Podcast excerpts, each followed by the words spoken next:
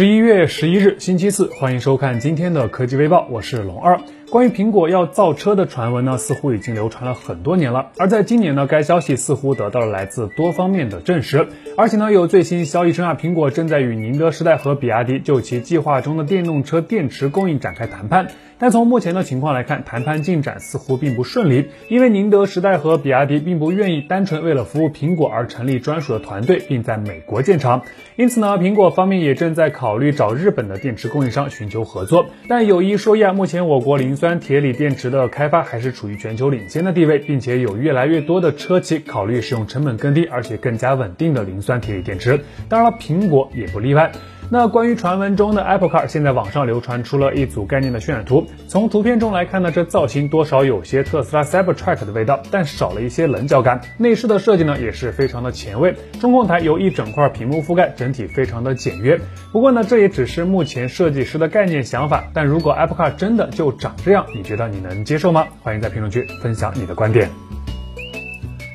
大家都知道，目前市面上主流的安卓手机品牌，其所用的处理器基本都是来自于高通、联发科，还有就是华为的麒麟和三星的 Exynos。那受到制裁的影响呢，麒麟芯片的出货受到了很大的阻碍，三星的 Exynos 市场表现似乎也不太理想，剩下的就只有联发科和高通进行 battle 了。那有一说一啊，在天玑一千系列发布之后啊，联发科的口碑确实是有了明显的提升，尤其是天玑的一二零零，相比大热的骁龙八八八，整体的性能以及功耗表现都相对比较稳定。现在呢，有最新消息显示，联发科将会在二零二二年的第一季度发布顶级旗舰芯片天玑两千，其采用了与高通骁龙八九八相同的架构，基于台积电的四纳米工艺制成打造，各方面的数据都非常的漂亮。最重要的是呢，价格上涨啊，比骁龙八七零贵了不少，所以明年至少在上半年想要看到两千五以内的天玑两千，估计不太可能了。而且呢，还有消息显示啊，联发科还准备了一款次旗舰产品，大致可以看作是天玑幺幺零零的继任者，性能更强，功耗更低，期待一下。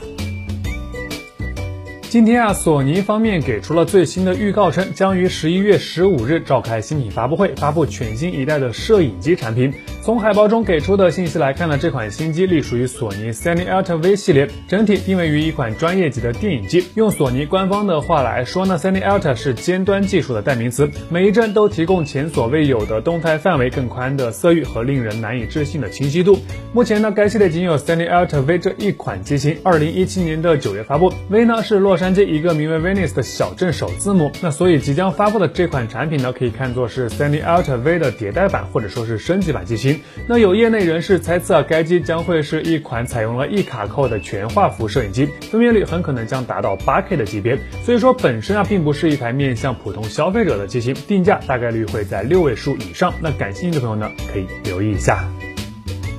今天是十一月十一号，也就是大家都知道的双十一狂欢当天。那虽然是海外品牌呢，但特斯拉入乡随俗，针对这个特殊的日子呢，也推出了一项双十一的专属福利——增强版自动辅助驾驶功能，也就是 EAP 的三十天免费使用权。那根据官方海报内容显示啊，针对未选购 EAP 和 FSD 且硬件符合 EAP 要求的 Model 3和 Model Y 车主，可享受三十天的 EAP 免费使用权。系统会在十一月十一日的凌晨至十二日晚间，向符合上述要求的车辆陆续推送。不过需要注意的一点是啊，该活动仅限中国大陆地区的用户参加，其他国家和地区以当地公布的活动内容为准。那据了解呢，EAP 增强版自动辅助驾驶功能呢，相比基础版的 AP 辅助驾驶，加入了自动辅助导航驾驶、自动辅助变道、自动泊车和智能召唤等功能。特斯拉的这一出呢，其实目的很简单，让没用过 EAP 的车主先尝尝 EAP 的味道，那觉得香了，那升级购买的可能性就增加了。三十天的免费使用呢，对特斯拉来说没多大的成本，但最终的回报率可能还是比较高的，大家觉得呢？